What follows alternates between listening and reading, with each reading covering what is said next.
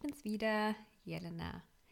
Ich freue mich wieder sehr, sehr, sehr, dass du eingeschalten hast und mir wieder lauschst und meinen Gedanken, die ich heute mit dir teilen darf. Es gibt mal wieder eine Einzelfolge und ich knüpfe jetzt heute so ein bisschen an die letzte Folge an.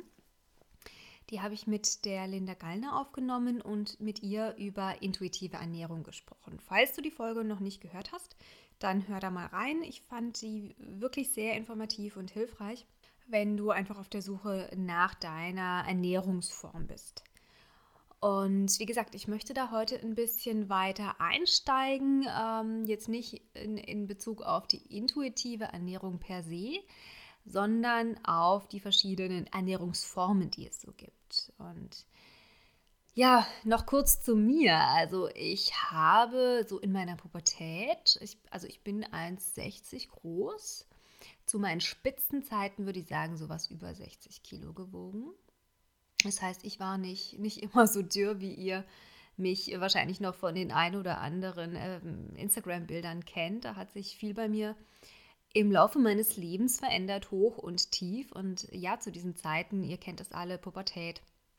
Man ist unzufrieden mit dem eigenen Körper, man findet sich da noch nicht so zurecht. Und dann kam eben auch mein Studium und Ernährung, die nicht wirklich eine Rolle gespielt hat. Ich habe mich von Fertigpesto, Grießbrei, äh, fertig und ähm, ja, Pommes mit Ketchup, würde ich sagen, ernährt und Unmengen Schokolade.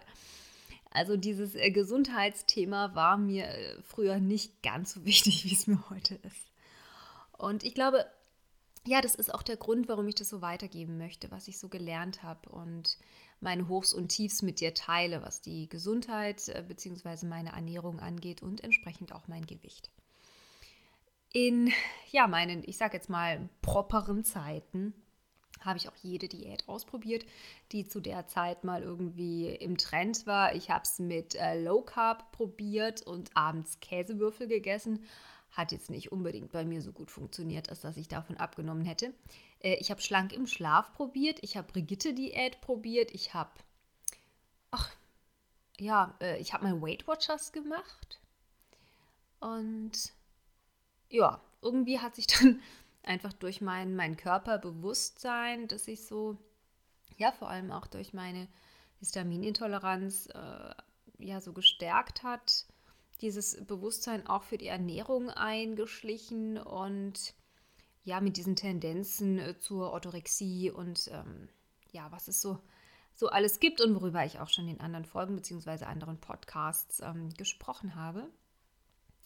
Ähm, genau. Das vielleicht nochmal kurz zur Einleitung. Denn was ich heute mit dir besprechen möchte, ist mal ein paar ich sag's mal, Ernährungsformen, auch wenn sie oft als äh, ja, Diäten geschimpft werden, äh, zu beleuchten.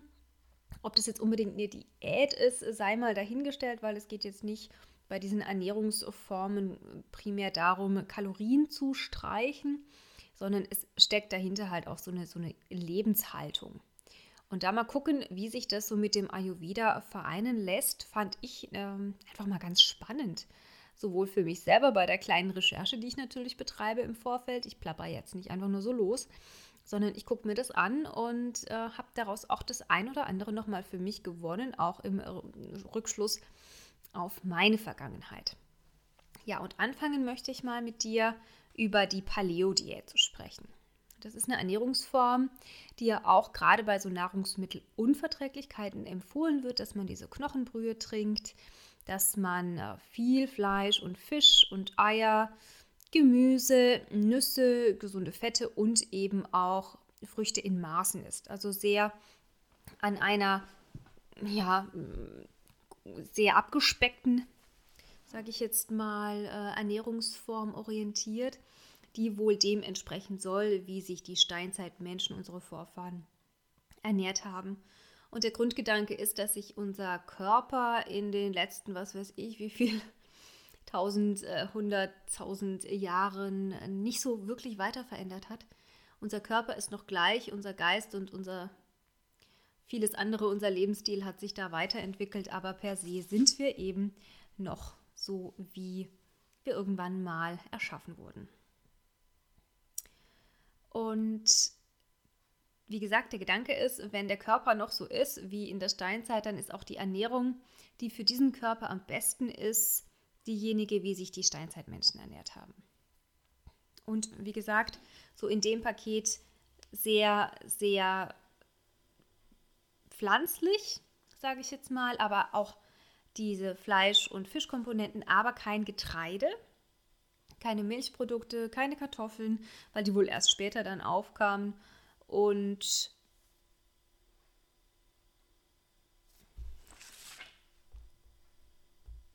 auch kein Öl aus Samen. Ja, und was sagt jetzt der Ayurveda dazu? Der sagt natürlich, mh, hm, Fleisch in diesen Mengen ist äh, ziemlich schwer, weil es einfach sehr schwer zu verdauen ist. Und wir setzen ja nun auch sehr auf Hülsenfrüchte wie vor allem Mungdal oder auch Kichererbsenlinsen. Und auch die Milch wird im Ayurveda ja sehr, sehr hoch gehalten und vor allem auch das Ghee. Ob du jetzt Milch konsumierst, ähm, steht auf einem anderen Blatt, weil das ja, wie gesagt, das habe ich glaube ich schon öfter betont, nicht mehr ganz das Produkt ist, äh, wie du das in den alten Schriften bzw. wie das die alten Vedis so kannten, sondern bei uns ja sehr industriell verarbeitet ist. Was aber sicherlich der oder ein Mehrwert ist für deine Gesundheit, gerade wenn wir jetzt über diese Unverträglichkeiten nochmal sprechen, ähm, ist der Umstand, dass eben sehr, sehr wenig Zucker zu sich genommen wird und auch Weizen gemieden und die Milch. Das ist halt dieser Streitpunkt im Ayurveda. Ähm, und ich für mich habe meine, ich sage jetzt mal Heilung, meinen Heilungsweg einen großen Schub gegeben, als ich eben genau diese drei Komponenten, also den industriell verarbeiteten Zucker, den Weizen und Milch und Milchprodukte weggelassen habe.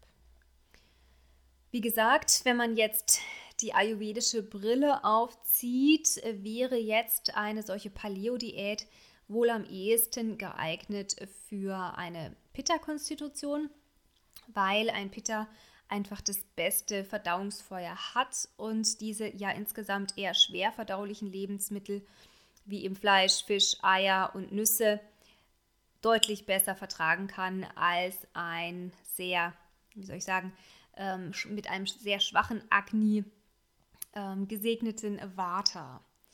Und ja, prüf mal für dich, wenn du da Tendenzen hast, dich äh, Richtung Paleo zu ernähren, wie es wirklich um deine Verdauungskraft steht und ob das dann entsprechend für dich so gut ist. Und da kann ich auch eigentlich immer wieder, wie bei all den Punkten, die ich jetzt hier heute noch so erwähne, den Bogen schlagen zur intuitiven Ernährung. Also spür in dich rein, verbinde dich damit, was dein Körper wirklich möchte, was er braucht, welche Nährstoffe ihm fehlen und worauf du einfach positiv reagierst und wie du dich nach einem Essen fühlst. Ja, die ja im Moment, äh, ich sage jetzt mal, trendigste Ernährungsweise ist die vegane Ernährung. Und auch ich habe das jetzt mal in ja, wie soll ich sagen, äh, ein paar Monate ausprobiert. Ich habe auch ein Jahr lang vegetarisch gelebt. Und man kann eigentlich sagen, dass der Ayurveda mit der veganen Ernährung sehr, sehr gut vereinbar ist.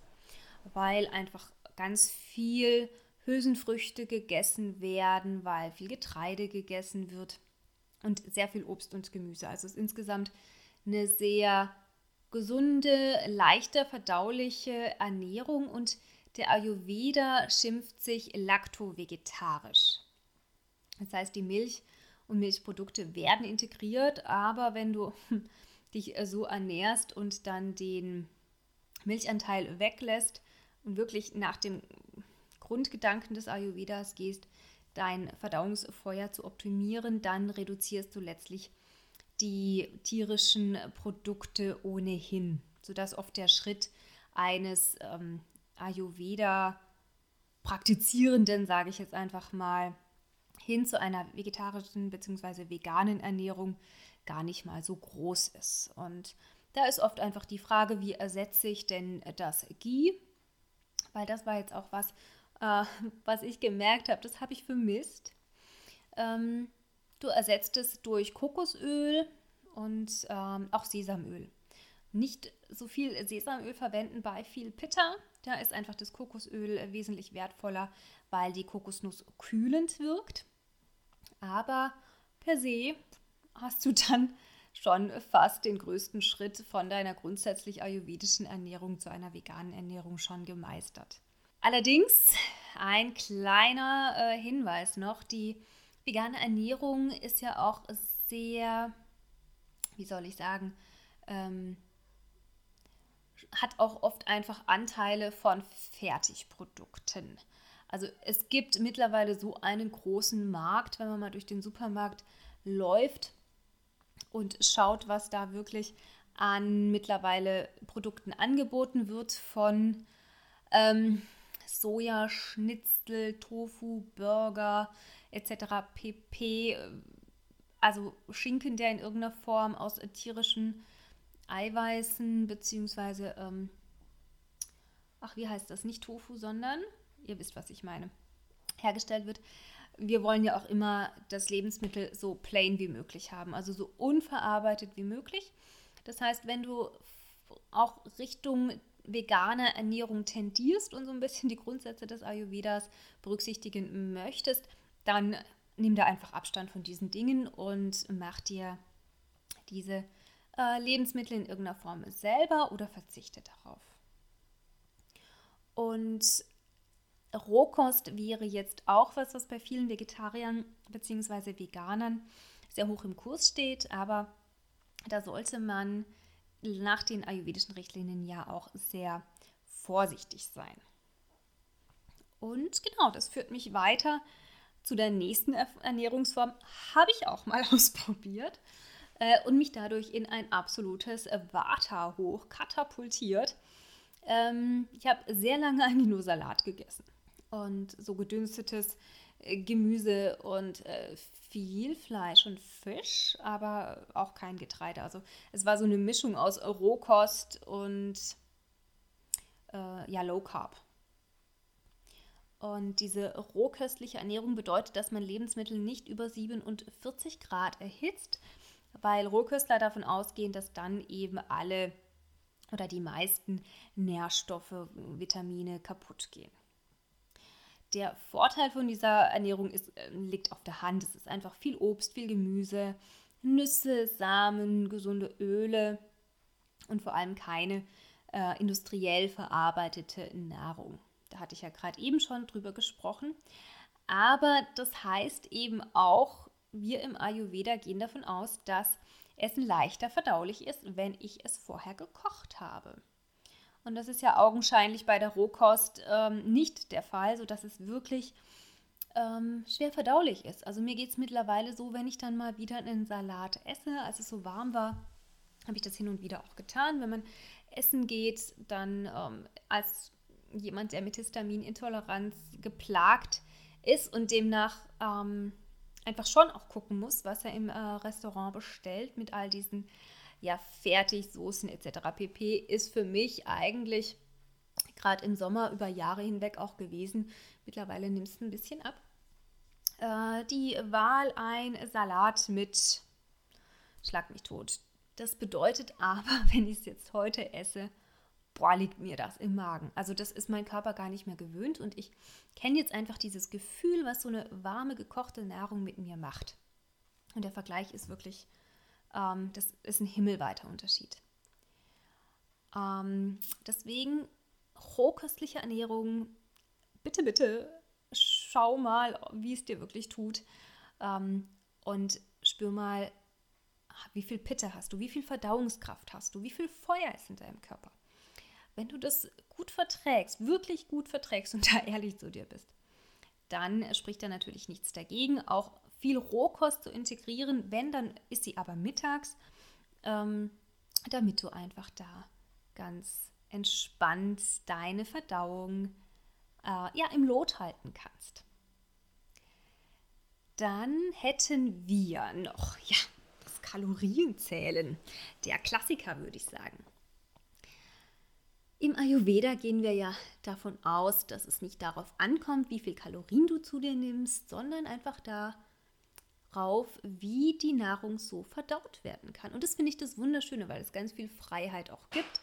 Ich könnte dir ad hoc sagen, welches Lebensmittel wie viel Kalorien hat. Ich habe früher das sehr, sehr gerechnet und ich habe auch in meinen äh, dürren Phasen ähm, oft mal alles abgewogen und geschaut, wie viel Kalorien es hat. Ich habe eine App auf dem Handy, die mittlerweile da aber nur noch vor sich hin dümpelt. Aber grundsätzlich ähm, auch da eine Ernährungsweise, die ich mal gemacht habe, oder da darf man wahrscheinlich wirklich eher von Diät sprechen. Ähm, wie gesagt, der Ayurveda ignoriert das total. Und ich finde das wunder, wunderschön, weil es darum geht, wie kann die Nahrung von dir ganz speziell verdaut werden. Und nicht darum, hat das jetzt 100 Kalorien oder hat es 300. Es geht auch darum, wie lange hält es dich satt, wie gut tut es dir, erhöht es deine, deine Doshas, gleicht es dich aus, sodass einfach auch jemand mit viel Water, der darf ölig essen, der darf zu Süße greifen, weil ihm das einfach ganz viel Erdung bringt und Stabilität in sich und in seinem Leben. Und wenn das gerade so sein soll, dann geht es nicht darum, ich verbiete mir jetzt die Dattel, weil die ist irgendwie zu, zu kalorienreich oder ich darf jetzt nicht das Stück Schokolade essen oder den Keks oder ich darf keine, jetzt nicht noch einen Löffel Olivenöl darüber machen. Nein, es geht darum, tut es dir in diesem Moment gut. Und da sind wir eigentlich wieder genau in dem Thema von letzter Woche mit der intuitiven Ernährung drin. Ich glaube, das ist an der Stelle an sich selbst erklärend und da muss ich gar nicht mehr groß was dazu sagen. Ähm, eins habe ich noch, habe ich ehrlich gesagt nie probiert, beziehungsweise ich bin kläglich daran gescheitert. Ähm, die auch im Moment sehr hoch äh, gepriesene intermittierende Fastenvariante. Der Gedanke ist, dass du dein Zeitfenster, in dem du Nahrung zu dir nimmst, so klein als möglich hältst und dann, ja, wie soll ich sagen, einfach eine ganz lange Zeit hast, wo der Körper aufräumt, wo du mit der Verdauung beschäftigt bist und dann der Körper, ich sag mal, entgiftet. Was jetzt grundsätzlich auch erstmal super klingt und was auch mit ein Grundgedanke im Ayurveda ist. Also du sollst ja zwischen den einzelnen Mahlzeiten ausreichend Zeit lassen, damit der Körper deine Nahrung richtig gut verbrennt. Und erst wieder zu dir was nehmen, wenn du wirklich Hunger verspürst. Weil in dem Moment, wo du was gegessen hast, wir, wir vergleichen das immer mit so einem Topf Reis, dann sagen wir, du isst den Reis und kochst den in deinem Magen. Und dann ist der zu einem gewissen Zeitpunkt gar sagen wir, 10 Minuten, dann ist der fertig. Aber wenn du jetzt nach, sagen wir, 5 Minuten nochmal Reis drauf kippst, dann hast du den einen Reis matschig und den anderen noch nicht ganz gar. Und so entsteht Arme, also diese Schlacken, diese Giftstoffe im Körper, die wir ja wirklich vermeiden, haben, äh, vermeiden wollen, beziehungsweise wenn wir sie in irgendeiner Form haben, auch wieder aus. Da hilft natürlich dieses intermittierende Fasten, sodass der Ayurveda auch sagt, also zwischen Abendessen und erster Mahlzeit am Morgen wären zwölf Stunden an sich ähm, die Grundregel. Bedeutet im Zweifel, dass du sehr früh zu Abend isst und oder sehr spät frühstückst. Aber auch da ist die eigene Konstitution ganz, ganz wichtig und die Frage, ja, kann ich jetzt acht Stunden essen und 16 Stunden pausieren.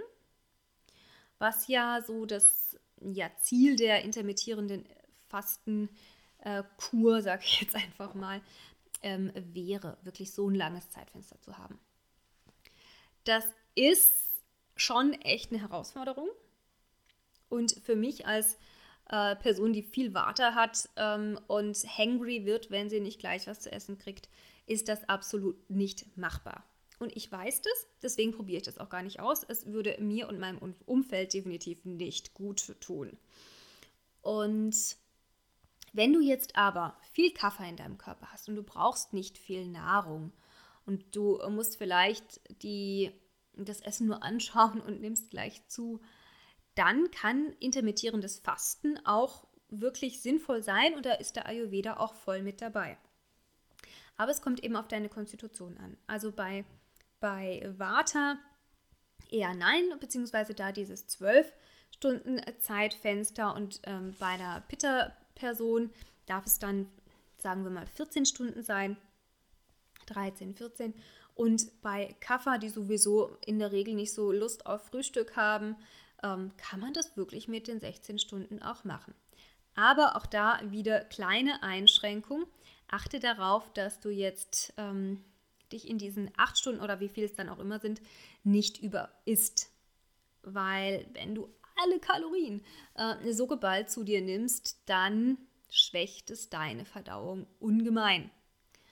Also auch da in diesen acht Stunden die ayurvedischen Regeln beachten und nicht Unmengen von boah, Pasta, Hühnchen, ähm, Tomatensoße, Currywurst, keine Ahnung, schlag mich tot, ähm, reinpfeifst, sondern auch dann einfach bewusst deine Portionsgrößen einhältst. Also die, diese Regel, ähm, ein Drittel Magen gefüllt, ein Drittel mit Wasser und ein Drittel leer oder beziehungsweise man kann ja auch immer sagen, eine Portionsgröße ist so die, die zwei Hände ineinander gelegt, quasi so zu so einem Schale, so einem Ball geformt, dass das einfach auch da deine Orientierungshilfe ist.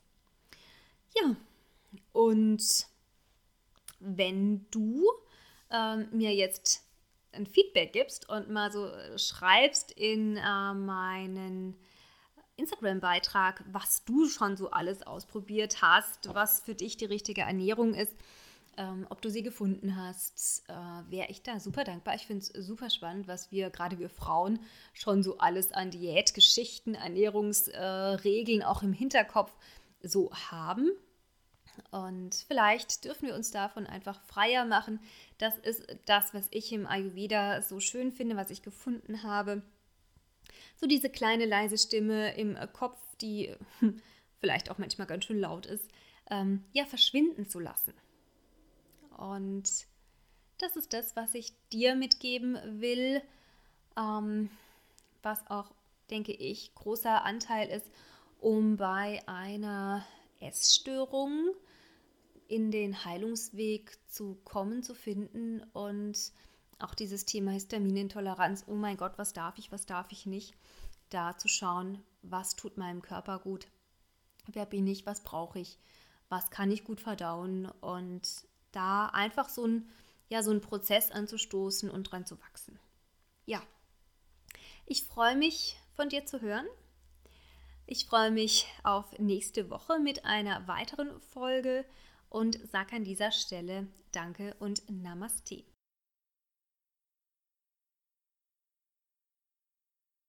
Ja, jetzt bin ich gespannt, wie dir die Folge gefallen hat und freue mich wie immer über dein Feedback und möchte dir jetzt an der Stelle einfach nochmal gute Besserung wünschen und wenn du eine Frage hast zum Thema Ayurveda, Intoleranzen, Untergewicht in irgendeiner Form, dann schreib mir gerne.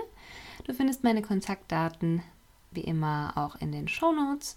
Und ja, genieß das Leben. Namaste, deine Jelena.